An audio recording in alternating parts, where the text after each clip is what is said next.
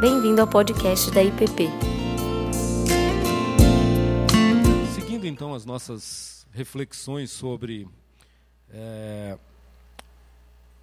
digamos assim que a nossa, a nossa, a nossa sala, eu e o Tiago, estamos trabalhando sobre princípios que influenciaram o reformador, desculpa, o reformador Lutero na sua percepção de como ele começa a trabalhar com a, com a reforma.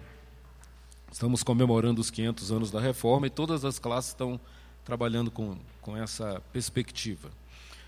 Uh, na semana passada, nós conversamos um pouco sobre ídolos e relíquias e ritos e como que a gente pode ter uma visão moderna, atual, daquele problema que Lutero enfrentou no seu tempo, do seu modo.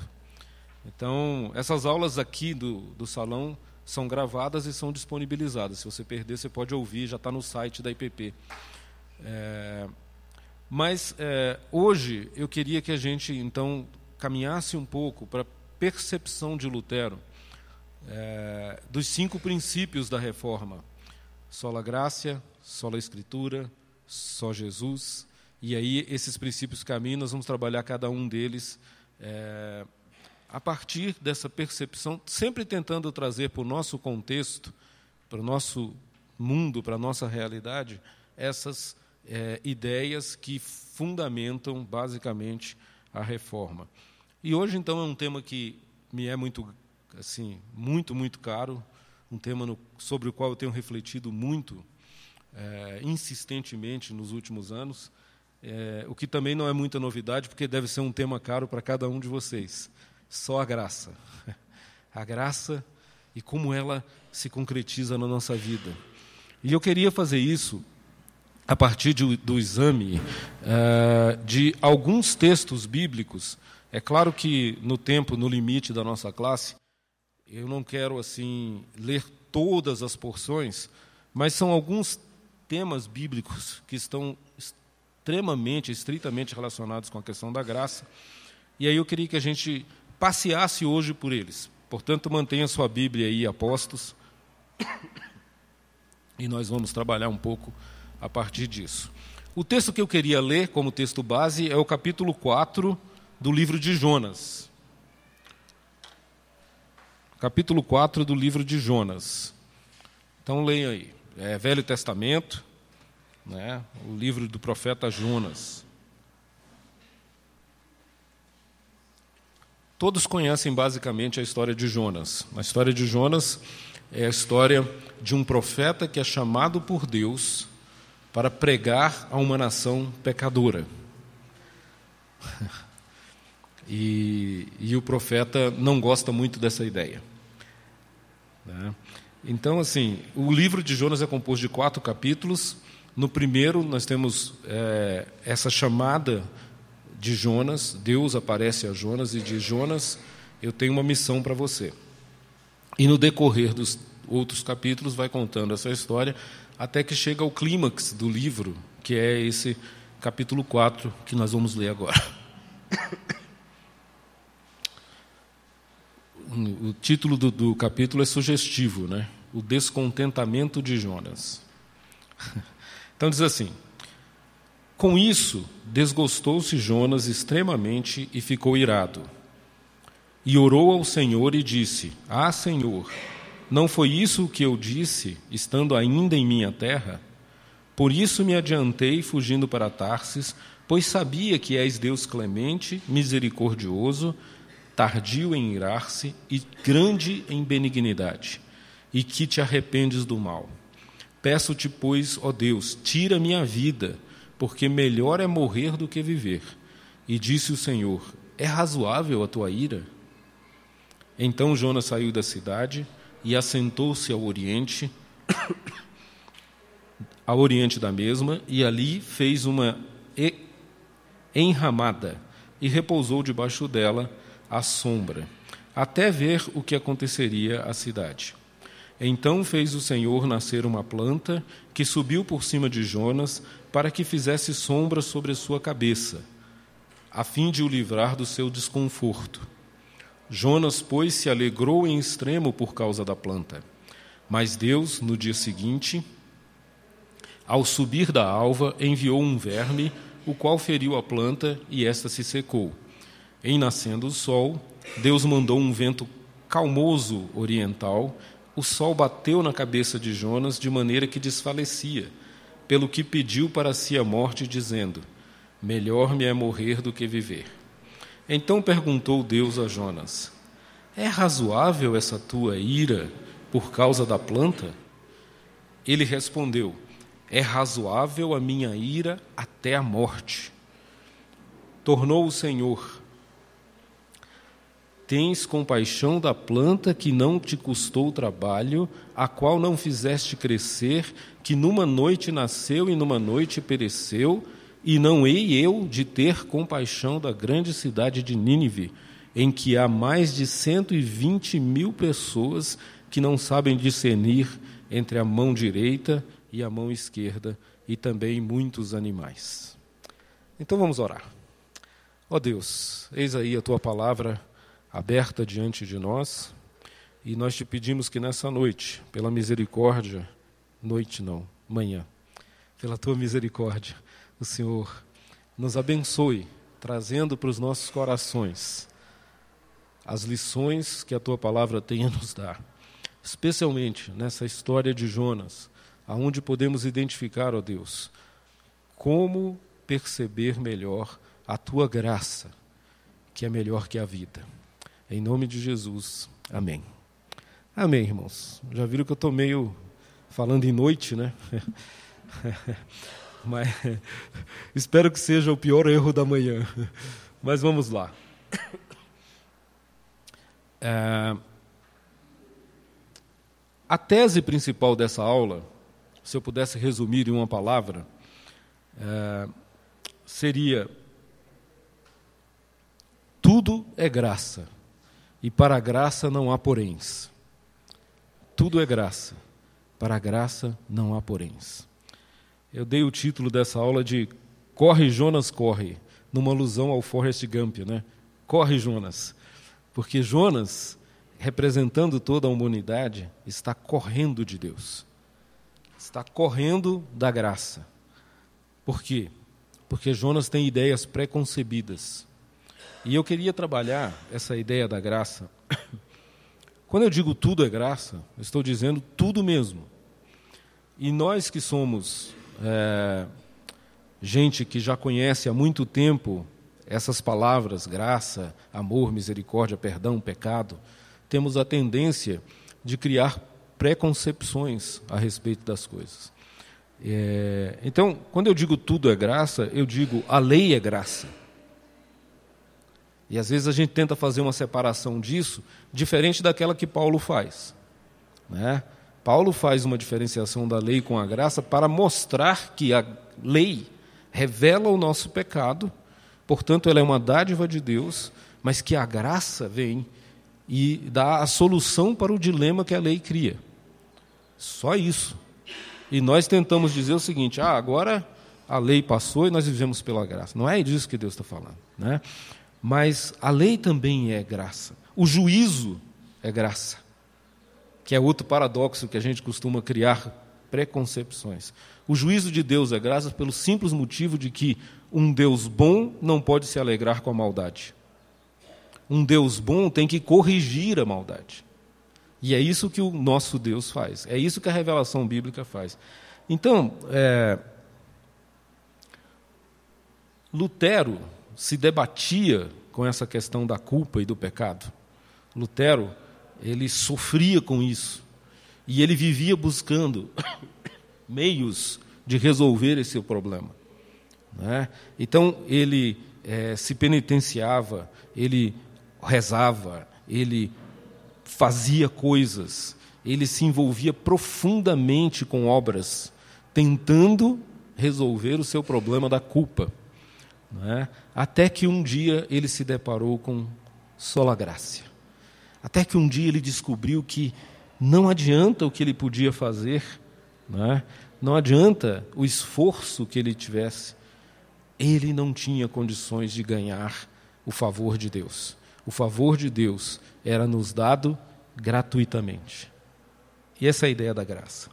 Mas, pensando sobre esse assunto, eu, eu imaginei que talvez o melhor caminho para que fique claro, é, para que fiquem claras as nossas preconcepções equivocadas sobre a graça, seria trabalhar aquilo que a gente chama no direito de é, numa visão a contrário senso. Ou seja, eu queria primeiro dizer para vocês que a gente conversasse um pouco a respeito do que não é graça. né? Dizer para vocês é, a respeito da negação da graça ou a antigraça. Por isso eu escolhi esse texto de Jonas como um dos textos para a gente trabalhar. E os outros textos que eu queria trabalhar com vocês, e aí nós não vamos lê-los, mas vamos narrá-los. Se vocês quiserem conferir, vocês vão lá nos textos. É, são algumas parábolas de Jesus é, que trabalha esse mesmo problema da graça. A primeira delas é a parábola dos últimos trabalhadores. É aquela história, está em Mateus 20, de 1 a 6. É aquela história do homem que foi para a praça em busca de emprego. Né? E chega lá na primeira hora da manhã, um senhor de terras que tinha trabalho vem, contrata várias pessoas, mas ele não. E isso se repete durante o dia, a cada, é, a cada período do dia, que era contado de três em três horas. Né? Então, isso acontece às nove da manhã, às doze, às dezesseis. E quando chega na última hora do dia, na última hora do dia, essa é a, do, do, a parábola do trabalhador da última hora. Na última hora do dia, aquele homem continua lá, continua esperando um trabalho, e ele já deve estar desanimado com isso, porque está acabando o dia e nada acontece. E aquele senhor bondoso. Obrigado. Tá, obrigado. Aquele senhor bondoso, o vendo ali triste, sem trabalho, diz assim: Vem, vem trabalhar comigo. Né? E ele vai, e o salário acertado para um dia de trabalho, um denário, né? um dia de trabalho, é, é o salário que foi acertado com o grupo da primeira chamada. Né? E, surpreendentemente, a parábola de Jesus nos conta que, ao final, né, ele chama aquele homem e paga a ele a mesma quantia que pagou aos primeiros. O que é uma surpresa, porque ele não trabalhou para aquilo, ele não merecia aquilo. A segunda parábola é a parábola do credor incompassivo, que está em Mateus 18. Nessa parábola, resumindo a, a parábola, acontece o seguinte: um homem que tinha uma dívida enorme, impagável, para com o rei, é chamado à presença do rei, é?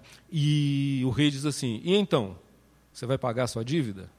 E o homem se desespera, e o homem se ajoelha, e o homem implora e diz: Eu não tenho como pagar a minha dívida, tem misericórdia. E o rei diz: Então tá, eu não, eu não. Vamos fazer o seguinte: sua dívida está esquecida, você não precisa me pagar sua dívida, vai tranquilo, vai em paz.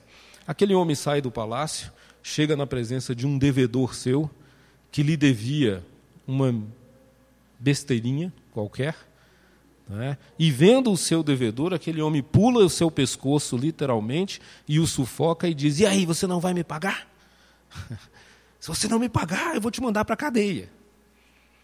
E Jesus conta essa história e diz assim: que vocês acham disso? Faz sentido isso? Né? Cuidado, porque é, esse seu agir pode acarretar um problema com o rei. E a história termina de maneira trágica, porque o rei, sabendo desse acontecido, chama de novo o seu devedor e diz assim: Como é que eu ajo com misericórdia para contigo e você age desse jeito para com um semelhante? E aí as consequências disso são muito complicadas. Tá? Uma uh, última parábola. Desculpem, mas o ar está me fazendo tossir, né? mas tudo bem. É, uma última parábola é uma, uma, talvez a mais famosa delas, é a parábola conhecida como a parábola do filho pródigo, que há quem ache melhor chamá-la de a parábola dos dois filhos, porque o problema não é só o pródigo, né? Aliás, fica evidente na, palavra, na parábola de Jesus que os dois filhos precisam da misericórdia do Pai. É, essa parábola, muito conhecida de todos nós, do filho que sai, um filho que sai de casa e gasta a fortuna do seu pai, né? e de um filho que fica em casa, mas que tem problemas de relacionamento com esse pai, como a parábola nos mostra. Nós vamos analisar cada uma delas um pouquinho mais detidamente. Mas, assim, esses quatro textos, as três parábolas e Jonas, nos revelam, a partir de uma percepção que eu queria compartilhar com vocês, é, esse problema da negação da graça. Então vamos lá. Feita essa introdução, eu queria conversar com vocês sobre é, o que nega a graça, muito provavelmente dentro das nossas percepções. Voltando para o texto de Jonas, eu queria colocar é, três coisas que são sinais de que nós não estamos compreendendo ou estamos negando a graça de Deus.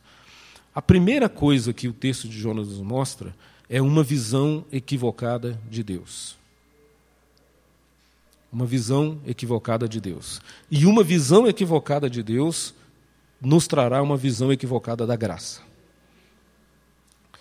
Quando Jonas, a história de Jonas começa com ele na sua terra, vivendo de maneira adequada aos padrões do seu povo, portanto, adorando a Deus, o Deus de Israel.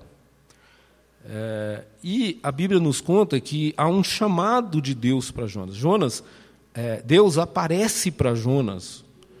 Esse aparece entre aspas. Deus se revela a Jonas de alguma maneira, ou pela palavra, ele ouve um chamado, acontece alguma coisa que não nos é dita, mas o fato é que Deus aparece para Jonas com uma missão. Jonas, eu tenho uma missão para você.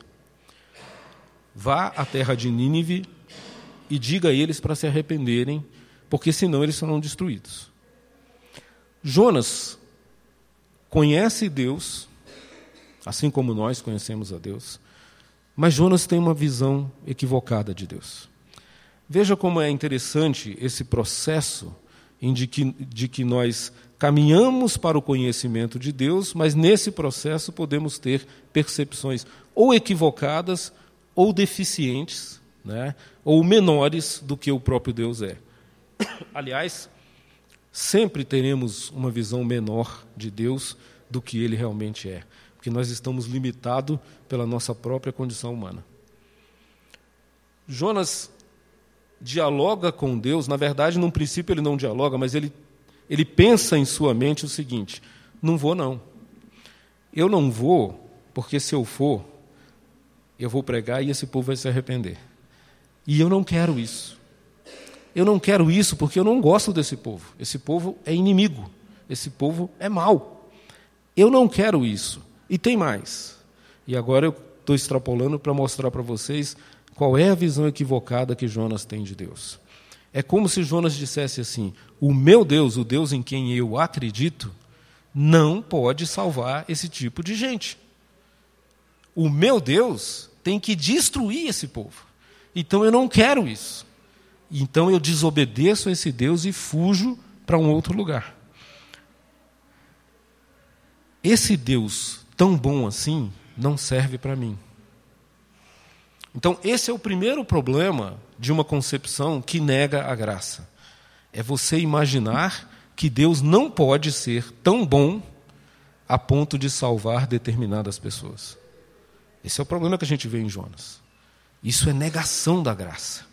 Né? Um outro problema que a gente percebe é uma expectativa de Jonas pelo sofrimento dos que são maus.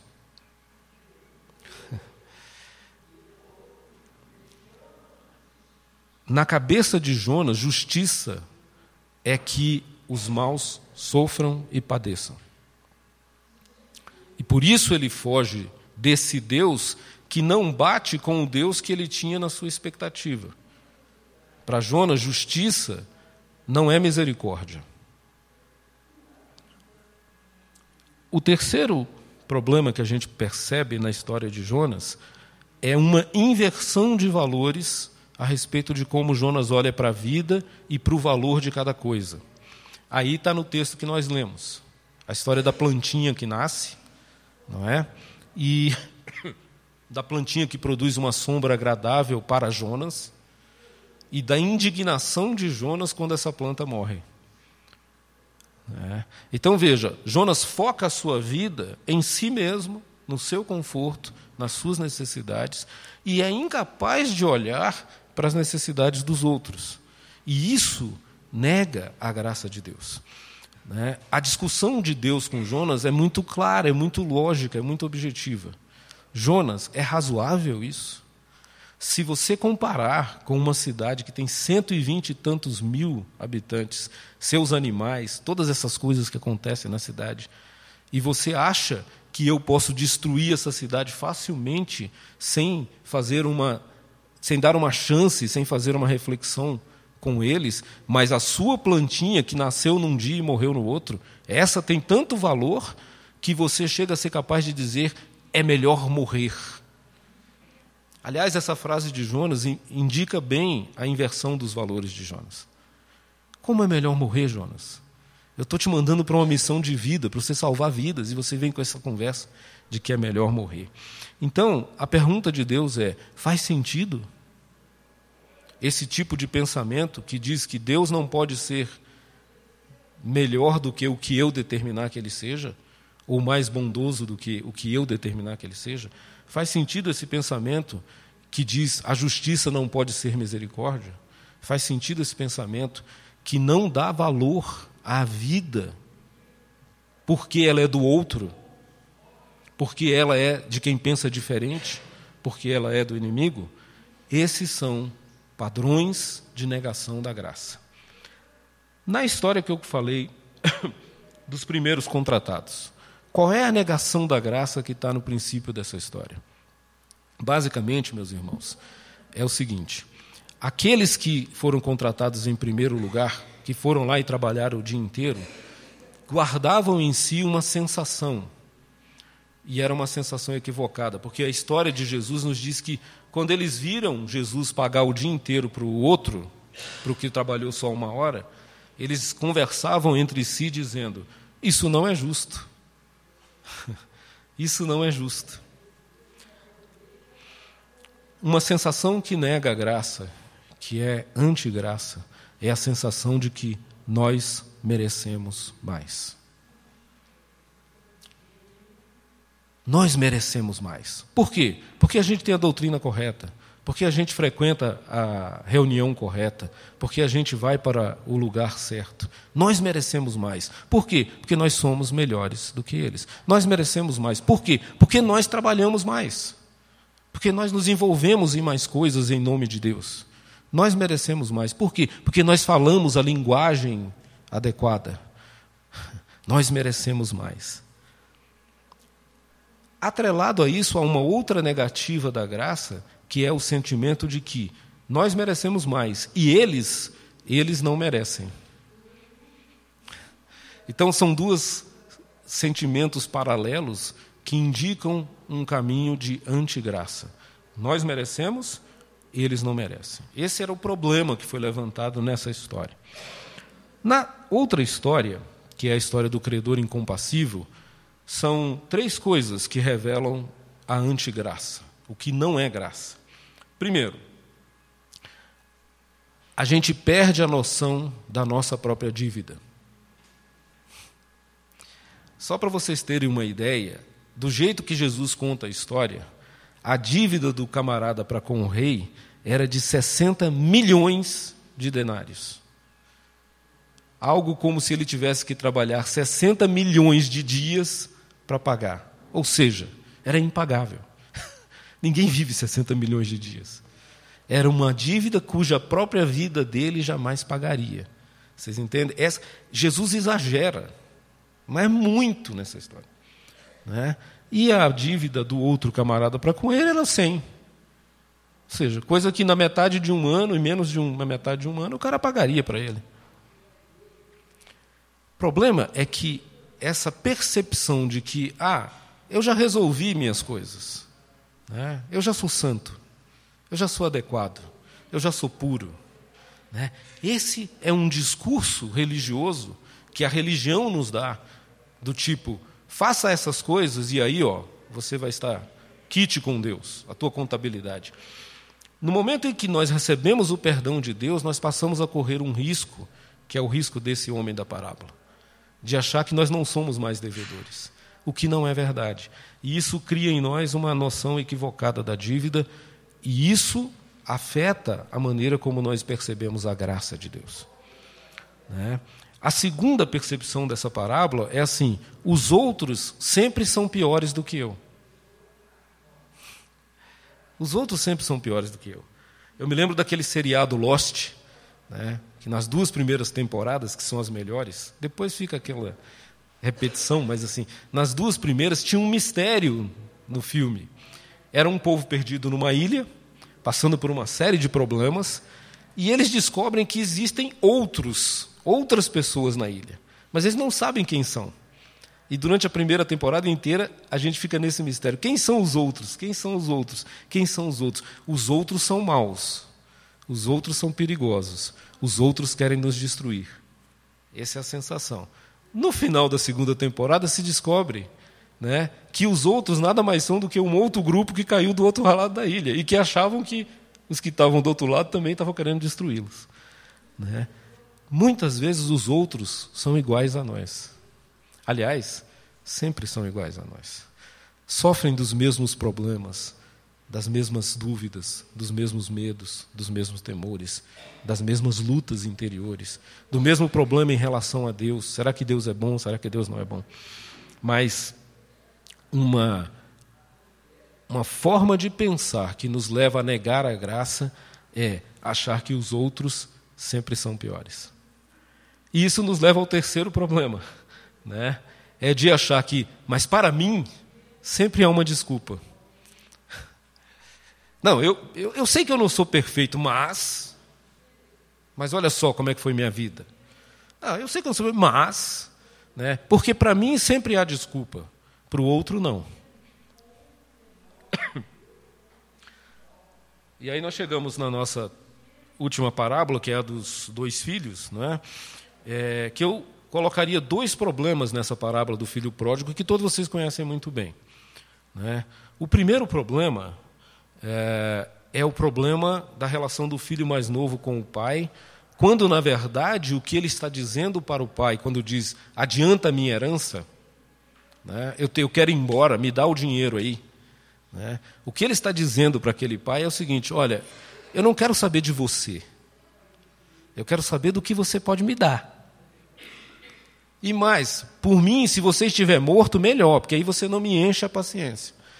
Basicamente é isso o que o filho está dizendo para o pai naquela parábola. É assim: melhor que você estivesse morto, por isso eu quero minha herança antecipada. Porque o meu interesse é em, naquilo que você pode me dar, e não em quem você é. Esse é o primeiro problema.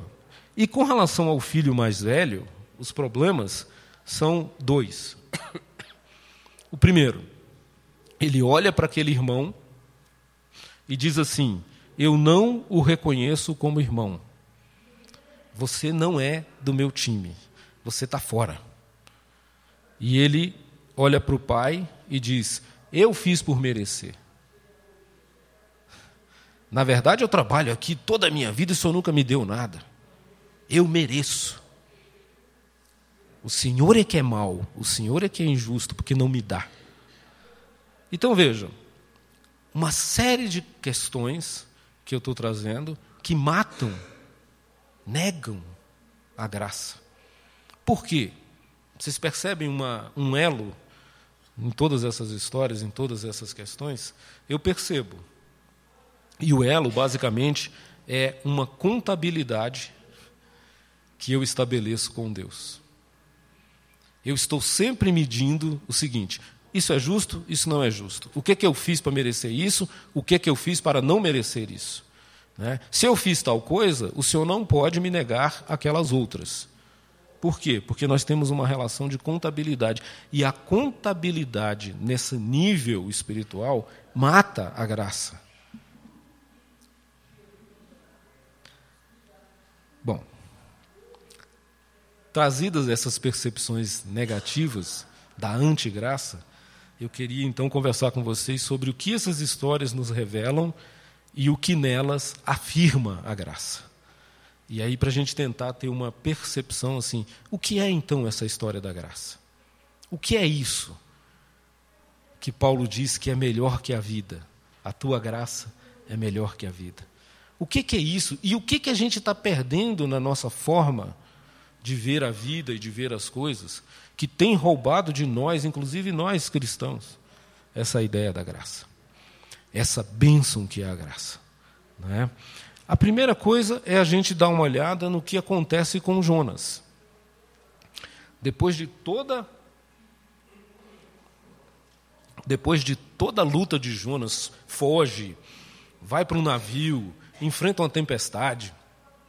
Os marinheiros desconfiam que aquela tempestade tem alguma coisa a ver com Jonas, lançam dados, né, lançam sorte e descobrem que Jonas realmente é o responsável porque Deus está balançando o barco para ver se Jonas cai na real. Eles jogam Jonas ao mar. Vem a história do grande peixe. Jonas vai para o profundo do abismo e lá ele ora.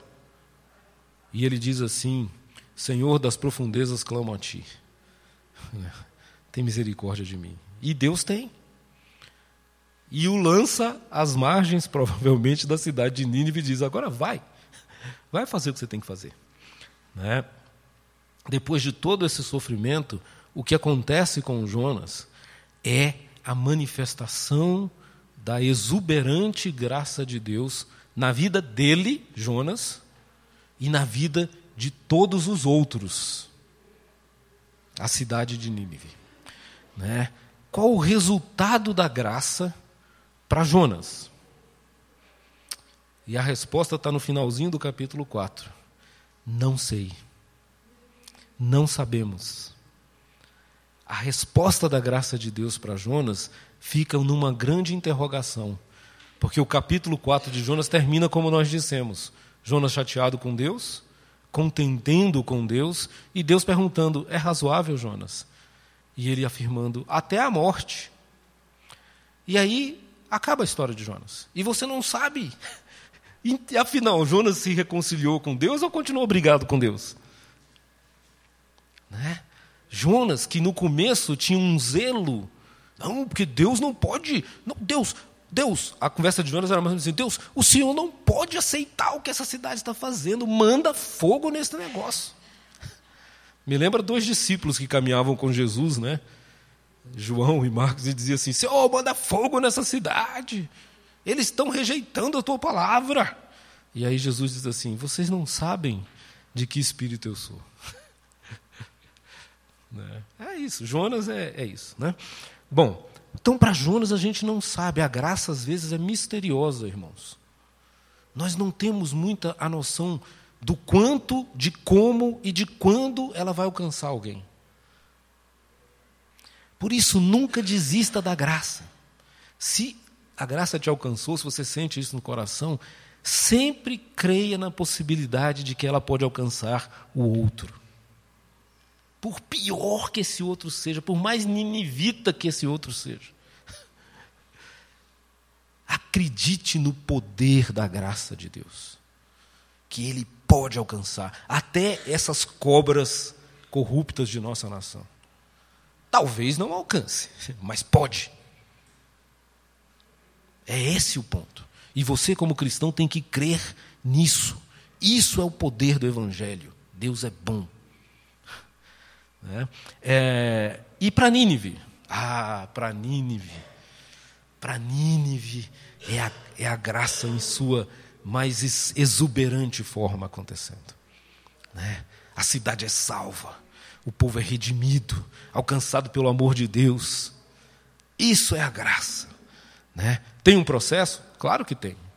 Esse processo se chama arrependimento. Né?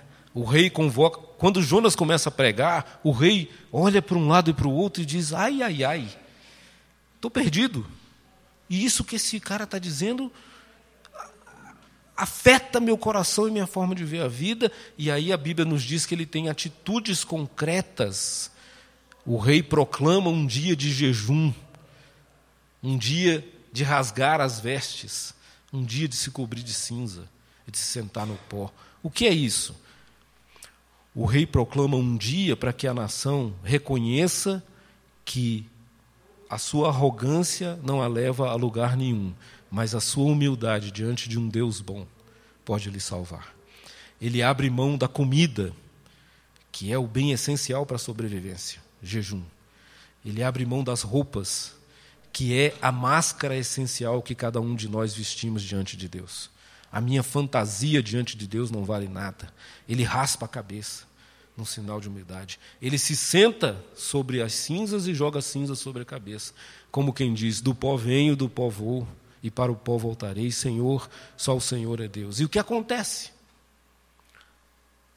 No final da história de Jonas, nós aprendemos uma grande lição sobre Nínive. É que Deus, o Deus soberano, todo-poderoso do universo, só rejeita aos soberbos. Há um problema com os soberbos e com os arrogantes. Não é compatível com a graça a arrogância. A graça é para os humildes. A graça é para aqueles que olham para si e dizem: Ai de mim, Senhor, tem misericórdia de mim.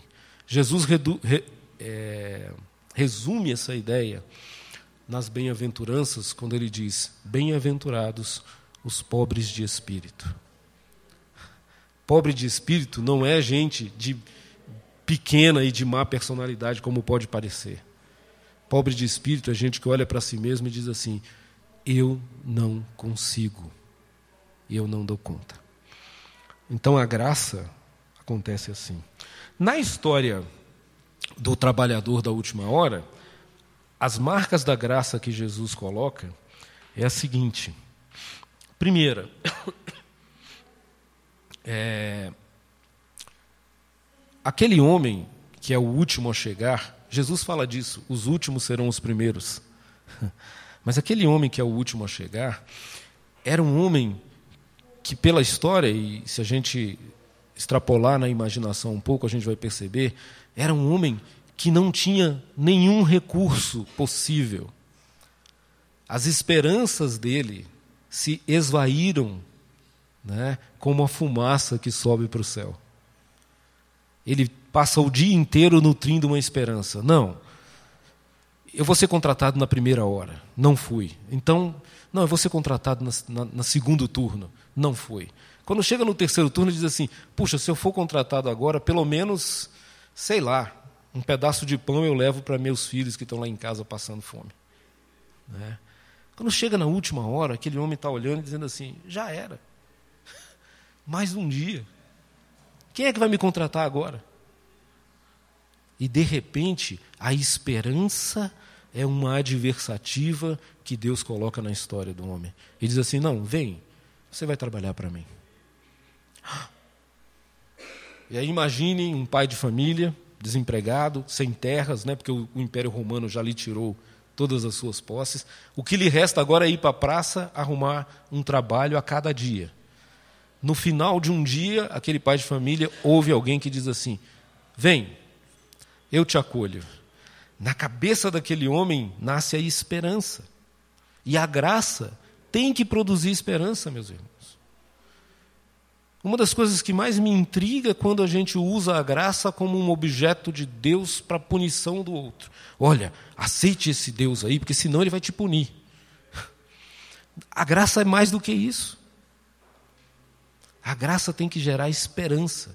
E aquele homem deve ter pensado assim: ah, pelo menos o pão, com esse décimo de salário, eu vou conseguir levar para casa. Porque na cabeça dele, ele ia receber proporcionalmente ao que ele trabalhasse. A cabeça dele funciona do mesmo jeito da cabeça dos outros. Né? Portanto, a graça, no final, é surpresa. Chega o fim do dia, o Senhor chama primeiro o que chegou por último. Diz assim: não, primeiro você. Aí ele vai lá, esperando lá, talvez um décimo da remuneração. E o Senhor diz assim: está aqui, eu te pago o dia inteiro de salário. O que, é que nós aprendemos com essa história? Que o ponto a chave, a questão, nunca foi merecimento. Quando nós estamos falando de graça, o merecimento não é a chave que move o coração de Deus. Nunca foi merecimento. Sabe por quê? Porque Deus não nos dá o que nós merecemos. Deus nos dá o que nós precisamos. Porque se for pelo que merecemos, nós merecemos a morte e a destruição. O salário do pecado é a morte. Mas o dom gratuito de Deus é a vida eterna em Cristo Jesus. Nosso Pai, o Criador de todas as coisas, o bondoso Redentor, não nos dá o que nós merecemos, Ele nos dá o que nós precisamos. E nós precisamos de vida, salvação e graça. Essa é a lição. No último versículo dessa história, quando os outros vêm e começam a questionar: ah, mas é injusto, o senhor pagou para ele, ele não trabalhou, não sei o quê, é muito injusto isso, eu trabalhei para caramba. A história de Jesus diz que ele diz assim: do que, que vocês estão reclamando? Eu sou o Senhor. Porventura eu não posso dar aquilo que eu quero dar? Eu sou o Senhor, só o Senhor. Há um princípio, meus irmãos, espiritual, que a gente precisa aprender. É que nessa história bíblica, toda a narrativa bíblica, de Gênesis ao Apocalipse, tem um lugar que nunca pertenceu e nunca pertencerá ao homem, à mulher. Tem um lugar que não pertence ao ser humano. Sabe qual é esse lugar? O lugar de juiz. Juiz é só o Senhor. É Ele quem julga.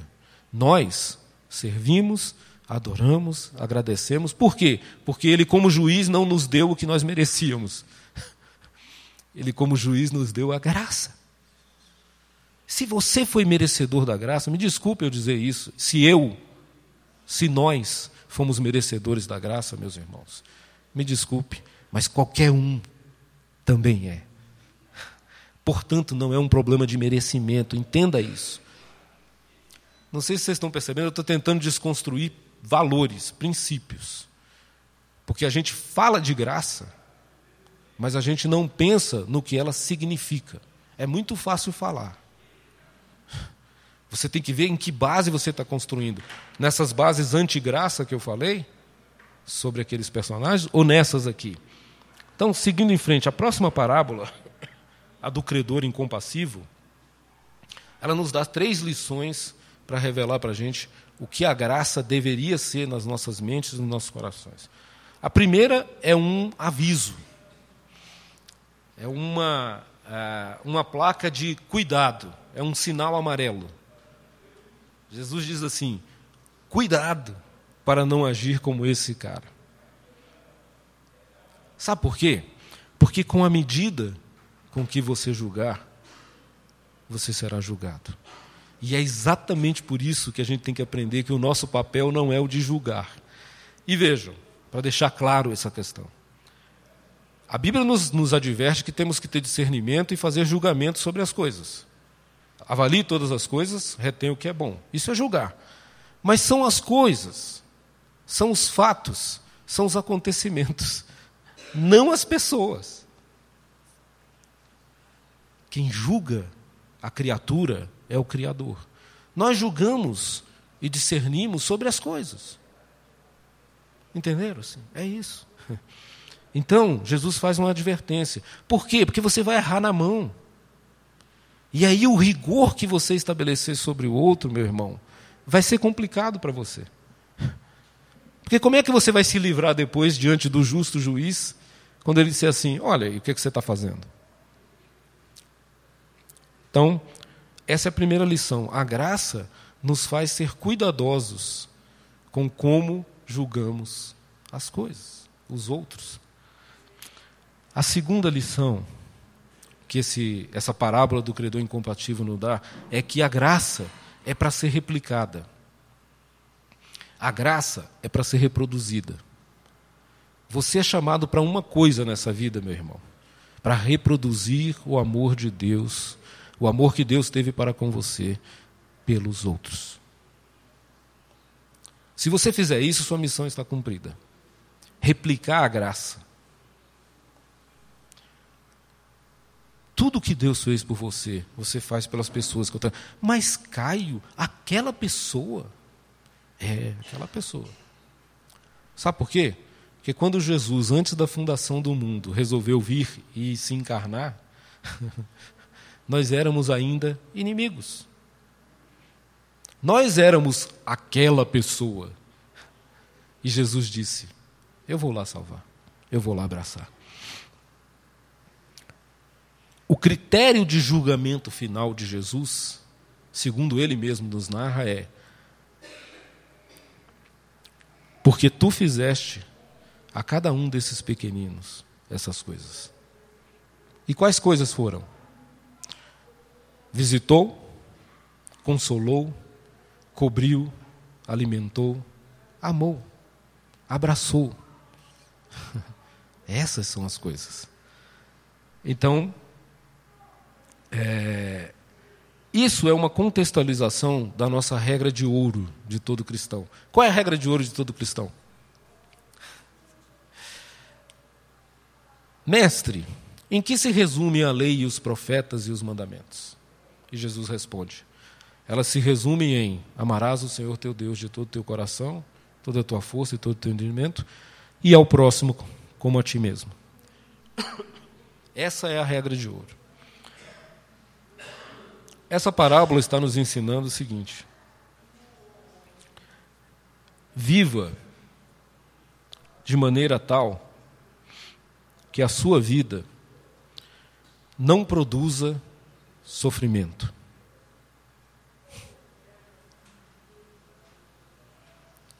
Viva de maneira tal que a sua vida não produza sofrimento. Isso se desdobra em duas coisas. Se você chega em algum lugar, em alguma circunstância da vida, em que o sofrimento está presente, o seu dever como cristão é fazer tudo o que estiver ao seu alcance para diminuir esse sofrimento. Segunda coisa, se você chega num lugar onde não há sofrimento, não produza sofrimento. Não seja agente de sofrimento. E aí você estará amando a Deus sobre todas as coisas e ao próximo como a ti mesmo. Tentei reduzir isso a um preceito bem prático. Porque às vezes a frase é muito bonita e muito conhecida, mas ela fica aqui no nível da razão. Ah, amar o próximo como a ti mesmo. Como é que eu amo o próximo como a mim mesmo? Aonde houver sofrimento, eu trabalho para que ele diminua. E aonde não houver, eu não produzo. Isso é o que está na minha mão fazer. Bom, para concluir, eu quero fazer a análise agora da parábola do filho pródigo. Na parábola do filho pródigo, o que a gente vê nos sinais da, da graça e de como replicar essa graça, com relação aos filhos, meus irmãos, que somos nós, tá bom? Sempre digo isso. Os personagens que Jesus cria, ele não tirou do nada, ele tirou da observação da humanidade. Né? Ele tirou da observação do ser humano. Os filhos do Pai somos nós. Às vezes o mais novo, às vezes o mais velho. Depende da hora e da ocasião. Né? Olha só como é que isso acontece. A lógica na mente dos filhos, dos dois, é a lógica contratual. É a lógica do pago, logo passo a ser credor. A lógica do filho mais novo é assim: olha, por obrigação legal, tudo que você tem, você tem que me dar porque eu sou teu herdeiro. A lógica do filho mais novo é assim: o importante são os bens e as riquezas. Me dá. O importante não é a relação que a gente tem aqui. A lógica do filho mais velho, ela aparece de maneira mais escancarada. Poxa, trabalhei para o senhor a vida inteira, nunca saí da casa igual aquele outro lá. Fiquei aqui ralando e o senhor nunca me deu nada. Essa é uma lógica contratual perigosa para nós, filhos de Deus. Né? Lembrem-se, no final da história do filho mais novo, é, que quando ele está sentado né, junto aos porcos e comendo a comida dos porcos. Né? O pior nível de degradação possível para um judeu. Ele está no fundo do poço. Até porque lá não era o Brasil. Dizem que no Brasil é que não tem fundo do poço. Né? Todo dia parece uma coisa pior. Mas lá tinha. O fundo do poço era isso, ó. É o, o, o... Estou comendo com os porcos e me relacionando com os porcos. Numa terra estrangeira. Quando aquele rapaz cai em si, veja como é bonito o trabalho do Espírito Santo na vida de cada um de nós, que nos conduz ao arrependimento. Né?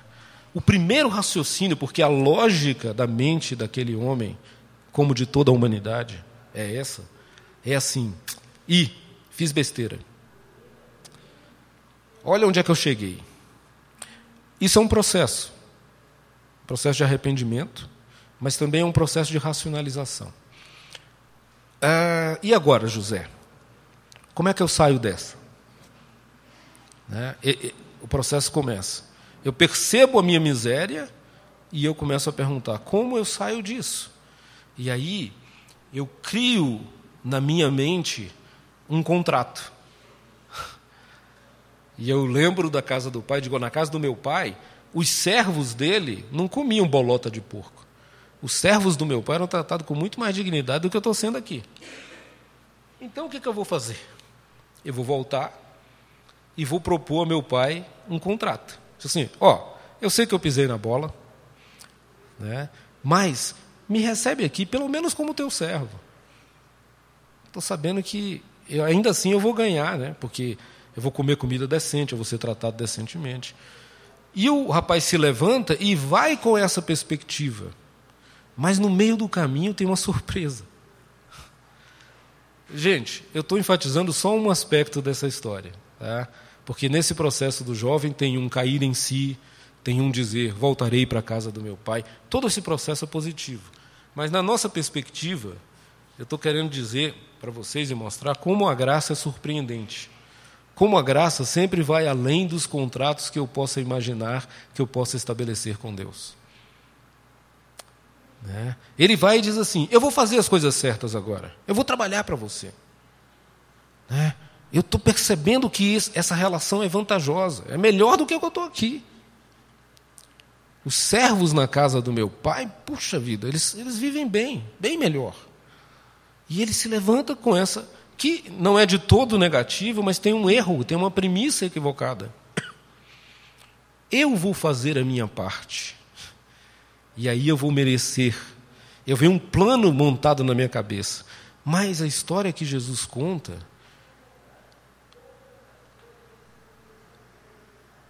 o pai avistando de longe o filho, abre o portão e sai correndo em disparada. E antes que o filho possa lhe dizer todo o seu grande plano de que oh, você é seu empregado e tal, o pai lhe agarra o pescoço e lhe beija a face. Enfia um anel no seu dedo. Manda trazer novas sandálias e novas roupas. E já manda matar o, o, o, o novilho. E já manda começar a festa e já diz: coloca esse cara para dentro. Meu filho que estava morto reviveu. O pai não dá chance de negociar. Esse é o pai que Jesus nos revela. Não tem tempo. Gente, a gente precisa aprender um negócio com relação à graça de Deus. Nós precisamos aprender isso. Não tem negócio com Deus. Não tem barganha, não tem troca. Ele nos ama. Ele nos acolhe, ele nos abraça, ele nos limpa, ele nos purifica, ele nos dá novas roupas, ele nos dá um anel de dignidade. Ele diz: Você é meu filho.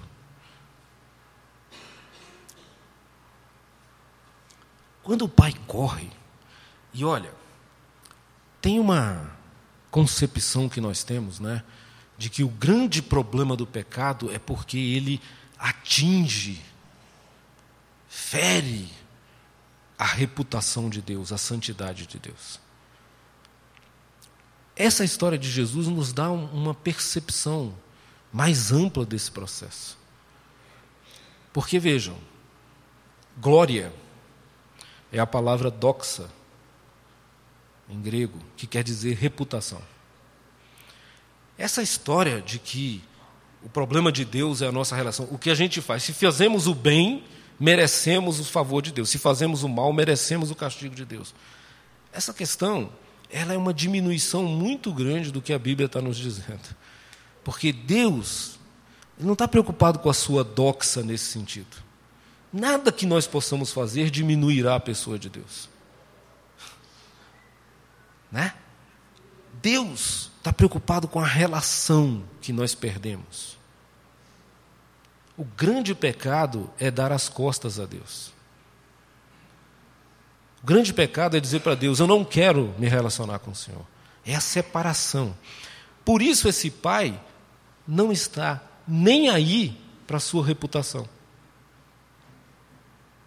Sabe o que, que o pai devia fazer naquele momento, segundo as tradições? É? Uma coisa eu lhe digo: jamais é sair correndo, feito louco, atrás de um filho que lhe deu as costas. Isso feria a reputação. O filho mais velho tinha que ter chamado o irmão mais novo, na hora que ele chegou com aquele papo de me dar a herança, levar ele na praça pública e expor a vergonha dele diante dos outros. Por que, que o filho mais velho não fez isso também? Porque o filho mais velho também não estava preocupado com o pai, estava preocupado com ele mesmo. Correr era sinal de debilidade, infantilidade, imaturidade. Né? E um senhor, dono de uma fazenda, fazer isso, era se expor ao ridículo. Era se expor ao ridículo diante da comunidade. O Bailey, que escreveu aquele livro, A Poesia e o Camponês, e agora eu estou lendo um livro dele muito bom também, que chama Jesus sob a ótica do Oriente Médio. Ele contou essa história em comunidades assim bem pequenas e bem antigas do Oriente Médio. E os pais da família ficavam, isso não é possível, né? Não é possível. Esse menino vem, diz que quer que o pai morra, e depois esse cara sai correndo, abrindo mão de toda a sua reputação, de toda a sua dignidade. Que história é essa? A graça é quando Deus diz: Eu me importo menos com a minha reputação do que com a redenção que vocês possam ter. O Pai sempre foi misericórdia. A criação já é um ato de redenção. O Pai, ele abre mão da sua reputação da sua glória, da sua doxa, mas ele não abre mão do seu caráter. Ele é bom. Isso é Filipenses 2. Sendo Deus, não julgou como usurpação ser igual a Deus, antes esvaziou-se a si mesmo, assumiu a forma de homem, a forma de servo, morreu na cruz. Por quê? Por causa de você, por causa de mim, por causa de todos nós. O Pai sempre foi misericórdia. O Philip Yancey, ele diz que ele tem uma frase naquele livro Maravilhosa Graça, que para mim é a melhor frase que resume a graça. Ele diz o seguinte: Não há nada que possamos fazer para que Deus nos ame mais. E não há nada que possamos fazer para que Deus nos ame menos. Isso é graça. Não há nada que possamos fazer.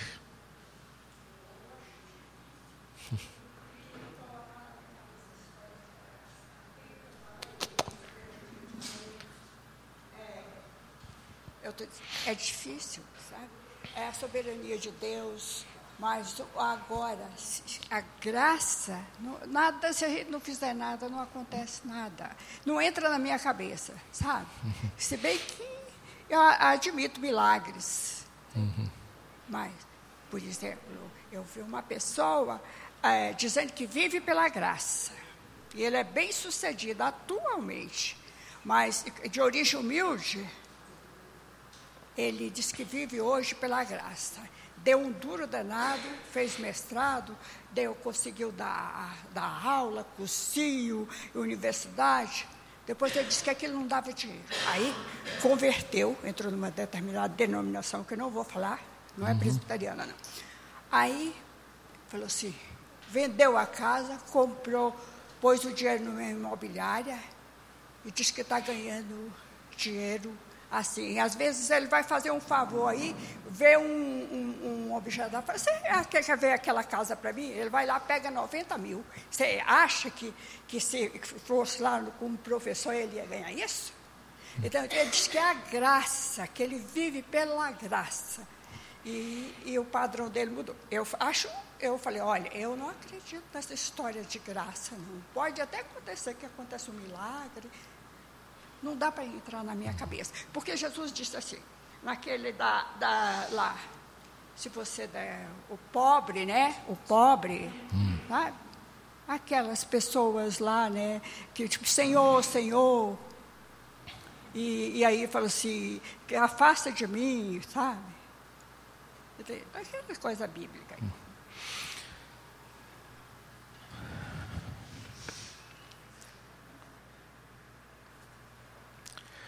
É, só para dar um retorno para a colocação da irmã, né? É, essa, essa é a preocupação inicial de desde quando eu começo a aula. Né? É da gente tentar, porque de fato é difícil para a nossa mente, para a nossa razão, entender isso. Né? Nós temos essa tendência de achar que é a justiça que deve ser distribuída. Logo, se alguém agiu mal, se alguém não, não deve ser punido pelo que fez. É, só um, um, detalhe sobre o que a irmã colocou e assim muitas vezes a ideia errada de graça tem a ver com essas coisas que eu coloquei do, da antigraça, de que eu me sinto melhor, de que eu me sinto maior, de que eu me sinto merecedor e etc. Tal. Mas muitas vezes há uma percepção também infantil, igualmente imatura e infantil da graça, que é de achar que a graça é retorno de bens materiais ou de prosperidade. Que essa é uma outra linha, né? teologia da prosperidade. É... Se fosse assim, é? tantos e tantos e tantos irmãos que sofrem com dificuldades né? nas favelas, a falta de dinheiro, né? E você olha para eles e diz assim: Nossa, será que Deus abandonou? Talvez tenham relações mais profundas com Deus do que nós, abastados e ricos. Então, essa questão, assim, vivo pela graça porque tenho dinheiro sobrando, é um, é um certo equívoco. Né? É uma visão distorcida de tudo que nós estamos falando sobre graça.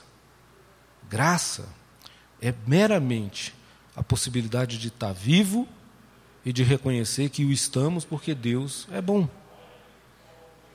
Aliás, eu dizia, e essa é mais ou menos a conclusão do que eu queria dizer, é que assim, toda vez que nós temos uma percepção equivocada de Deus, como Jonas tinha, nós temos uma visão limitada e equivocada da graça. O problema básico, meus irmãos, e isso a gente pega da aula passada, né, quando eu falei de ídolos, né, é que Deus é esse que eu adoro. E a Bíblia nos revela, e isso tem tudo a ver com graça, que esse Deus é bom. Que ele cria todas as coisas com uma única finalidade: produzir a sua beleza e a sua bondade para poder compartilhar delas com uma criatura que ele também resolveu criar, nós.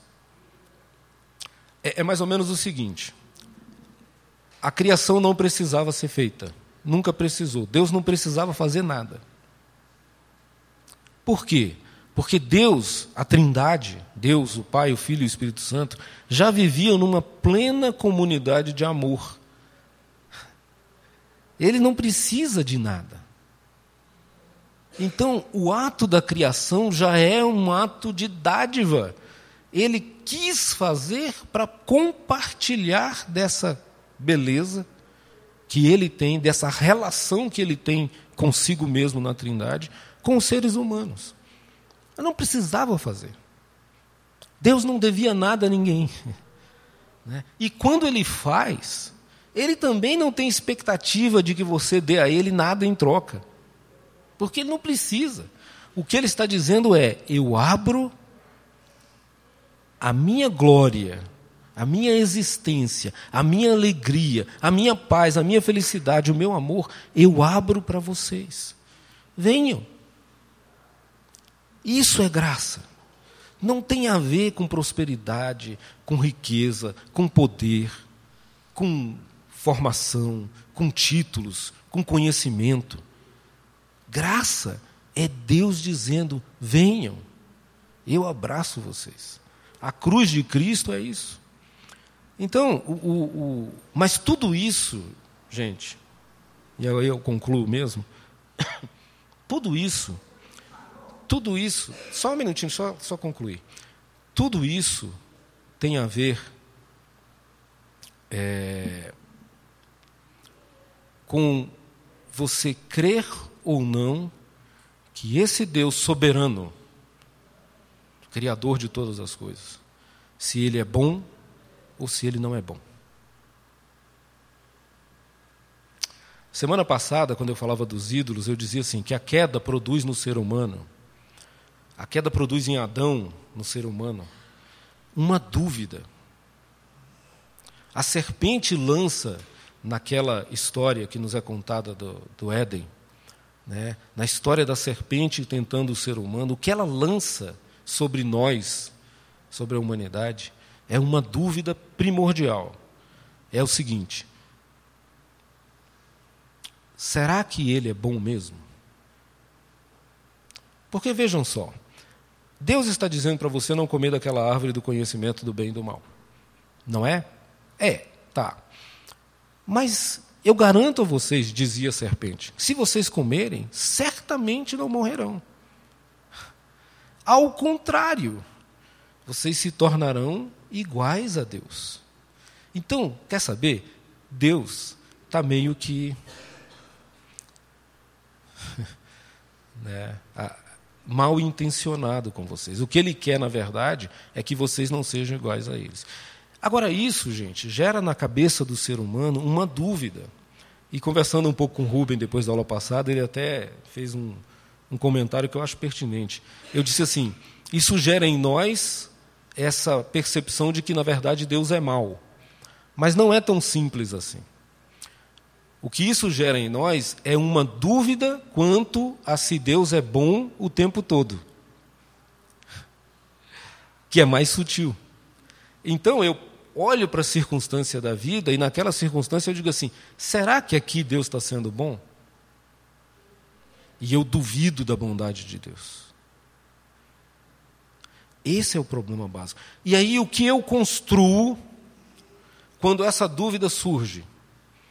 Eu construo um meio, uma forma, um mecanismo, uma, é, é, um projeto que me garanta fazer alguma coisa para que Deus sempre seja bom para comigo. Isso é uma religiosidade construída pelo ser humano. O que posso fazer, dizia o jovem rico, que posso eu fazer para herdar a vida eterna?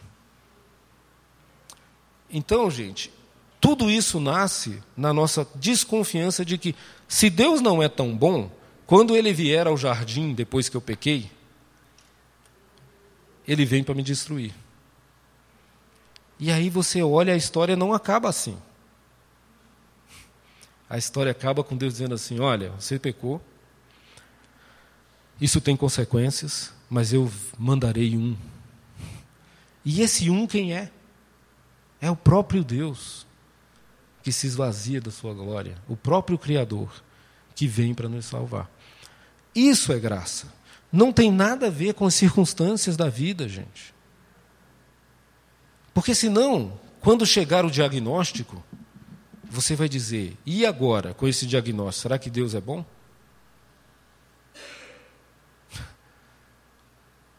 Quando chegarem as lutas, você vai dizer: e agora?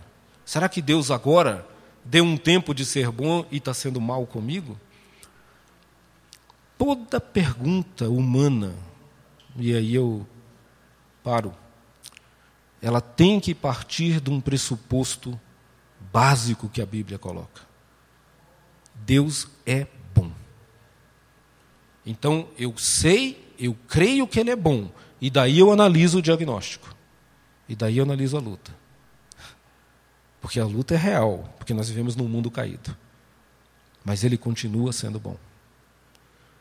Se você questiona esse pressuposto, você destrói toda a narrativa bíblica e você chega ao desespero.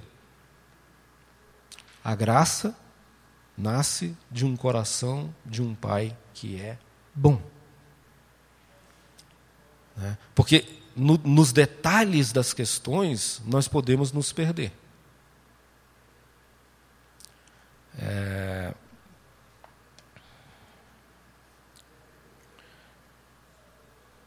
A questão do medo dos nossos problemas para com a graça do medo de que Deus possa eventualmente ser injusto porque salvou aquele que não merecia. Né? E a relação disso com Jesus é que essa bondade de Deus é o amor de Deus. E o amor, diz a Bíblia, tem como opositor não o ódio, mas o medo. O contrário, o paradoxo do amor é o medo. Por isso que o, apóstolo diz que o verdadeiro amor lança fora o medo. Né? E qual é o nosso medo essencial? O nosso medo essencial é de perder, perder aquilo que nós, ao que nós nos agarramos. Né? A mensagem da cruz de Cristo, a cruz de Cristo, nos ensina algo básico. Sabe o que é? Você não precisa ter medo de perder aquilo que você já deu.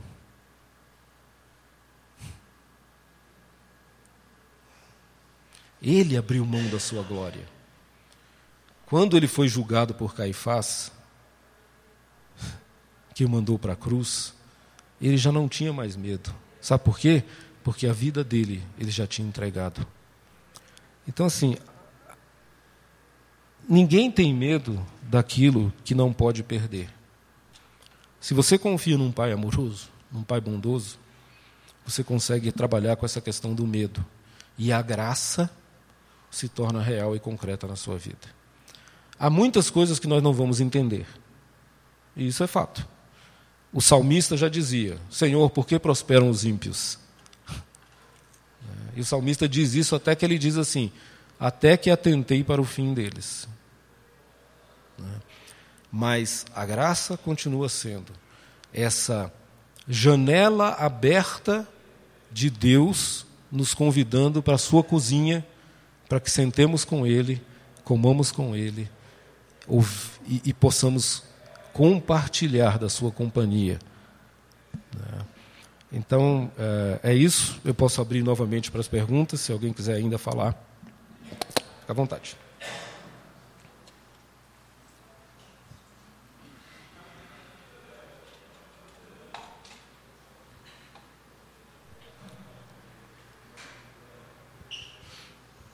Sim.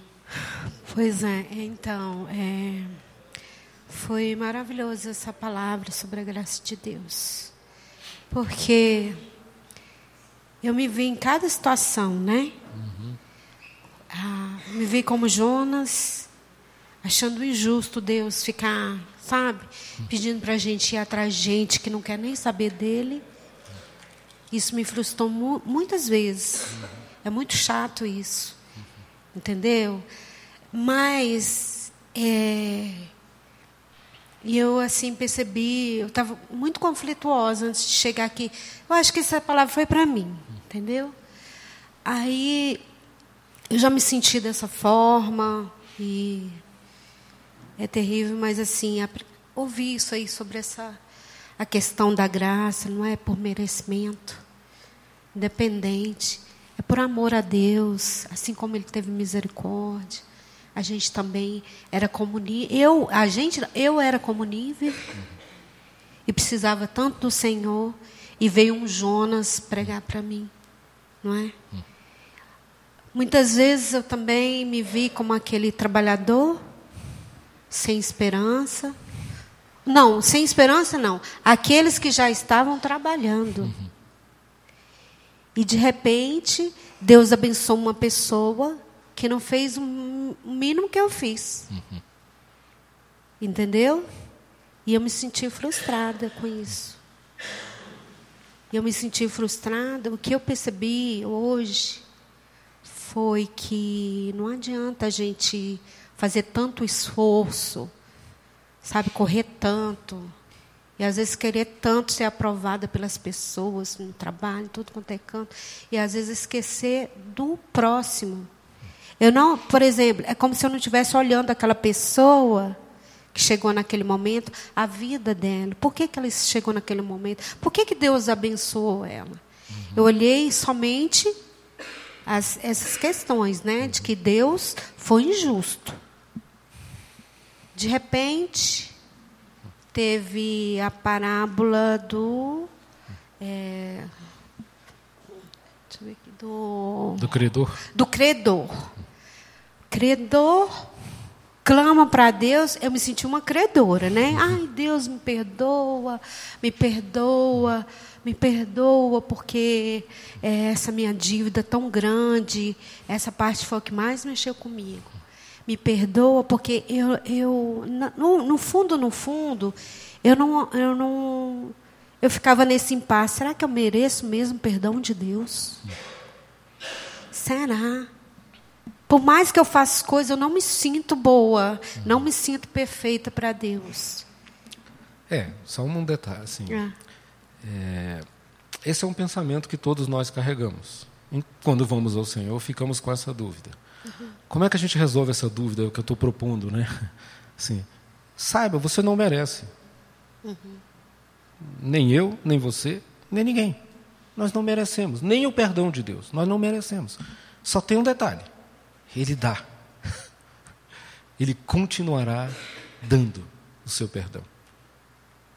Entendeu? É nesse sentido que eu queria dizer para vocês que eu quero ampliar a nossa perspectiva da graça. A graça não se relaciona com o merecimento. Porque se fosse assim, gente, nós estávamos perdidos.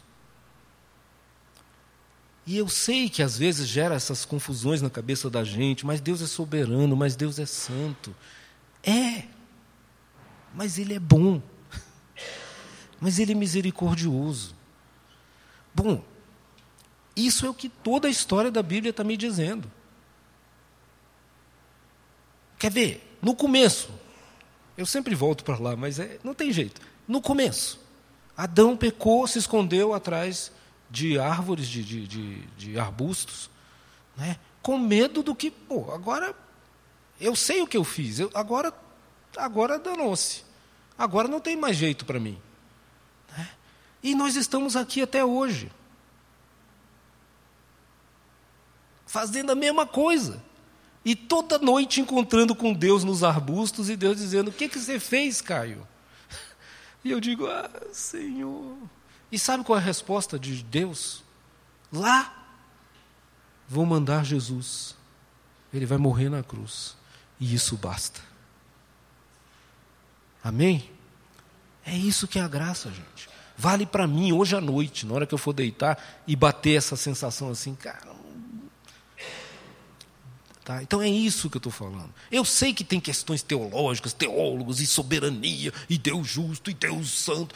Eu sei que tem tudo isso. Nem quero que vocês eh, deixem essas coisas de lado.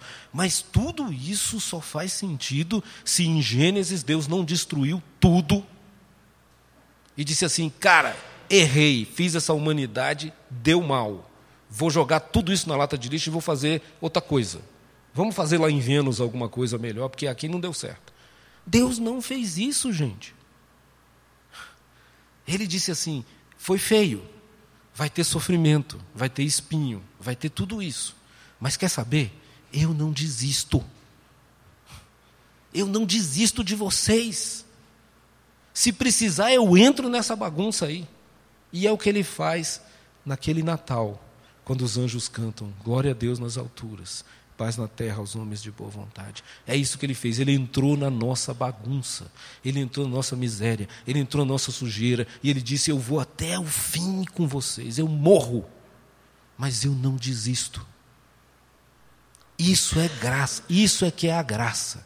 O resto são detalhes que você pode crer mais para cá, que você pode crer mais para lá. Eu não, não quero entrar nisso. Mas que em Gênesis, Deus já deu o caminho. E em Apocalipse,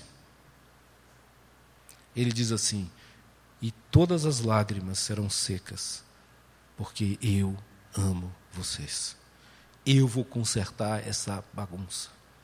Isso é a graça. Não tem nada a ver com a gente. Então, irmãos, irmãs, a gente precisa ser mais livre. A gente precisa ser mais leve. A gente precisa viver na graça, como Paulo fazia. Não é o que a gente faz.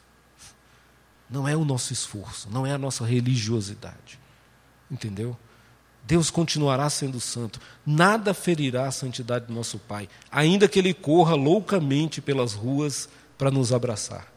Ele continuará sendo digno, ele continuará sendo santo, ele continuará sendo soberano Senhor, e ele continuará nos abraçando, nos beijando e colocando um anel na nosso dedo, porque ele é o nosso Pai. Amém? Mais alguém ia falar ou podemos? Deu, né? Vamos orar? Senhor, obrigado pela tua graça, que é melhor que a vida e que nos dá, ó oh Deus, certeza, convicção de andarmos tranquilos pela nossa história. Que o Senhor tenha misericórdia se não entendemos ela plenamente, se carregamos ainda o peso de uma tentativa quase que inumana, Deus, de fazer o certo por nossa própria conta e se temos a expectativa de que, ainda que consigamos fazer algo certo, isso é capaz de nos tornar melhor do que somos diante do Senhor. O que nos salva é a cruz de Cristo, o seu amor e o seu sangue derramado. O que nos salva é o Senhor, que nos abraça e nos acolhe. Portanto, dá-nos corações humildes e arrependidos, e isso nos bastará porque a tua graça não resiste a essas coisas. Em nome de Jesus. Amém. Amém, irmãos. Deus abençoe. Você acabou de ouvir o podcast da IPP. Para saber mais, acesse nossa página em www.ippdf.com.br.